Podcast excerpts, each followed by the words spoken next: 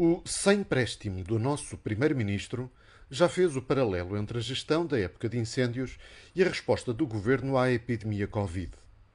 A estapafúrdia ideia da prossecução de uma política de Covid-0 tem de facto semelhanças com a espécie de slogan que alguns dirigentes da proteção civil persistem em manter de um Portugal sem fogos.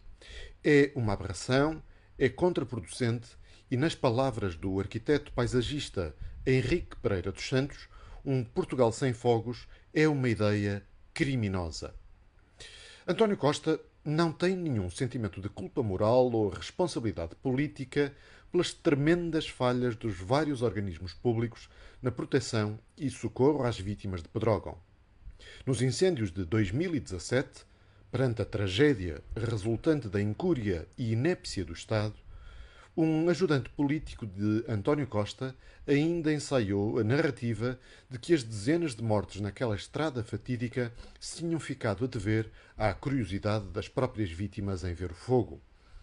Mas a única coisa que sempre preocupou António Costa foi a sua popularidade e, sobretudo, isentar-se e proteger-se de lhe serem assacadas responsabilidades políticas. Costa aprendeu o truque e, este ano, já culpou por antecipação os portugueses pelas tragédias que possam vir a acontecer. Abanando a sua manápula sapuda, disse: Porque os incêndios não nascem de reação espontânea. Os incêndios nascem sempre da ação humana. Deliberada dos incendiários, não deliberada dos não incendiários. Mas é sempre da ação humana. Só não há incêndios se a mãozinha humana não provocar o incêndio. Curiosamente, há cinco anos, o diretor da PJ não só disse que tinha sido um raio de uma trovoada seca a provocar o incêndio de Pedrógão, como a judiciária tinha até encontrado a árvore onde o dito raio tinha caído. Mas, independentemente disso, o que Costa disse sobre a mãozinha humana é pura mentira, como se confirma, aliás, facilmente consultando os dados oficiais.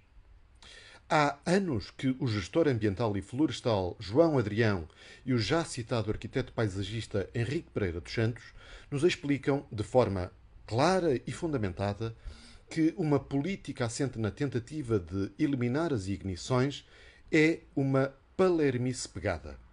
O que conta verdadeiramente para diminuir a ameaça dos incêndios à vida e património das pessoas é gerir o matagal, ervas e ramos que servem de combustível mas esses trabalhos de limpeza e gestão da floresta são realizados por pastores e resineiros que nada contam em termos de votos nas eleições. Por isso, os socialistas preferem fazer números de circo, que são populares, num país como o nosso, que prefere uma ilusão de segurança à responsabilidade da liberdade. Mais uma vez, António Costa atropela a Constituição com a cumplicidade do Presidente da República e da generalidade dos partidos, e decreta administrativamente restrições à liberdade das pessoas e a direitos fundamentais dos indivíduos, em vez de criar os incentivos económicos certos para que os anónimos que cuidam da terra façam o trabalho que mais falta faz à sociedade. Quem fica a arder é a liberdade e o país.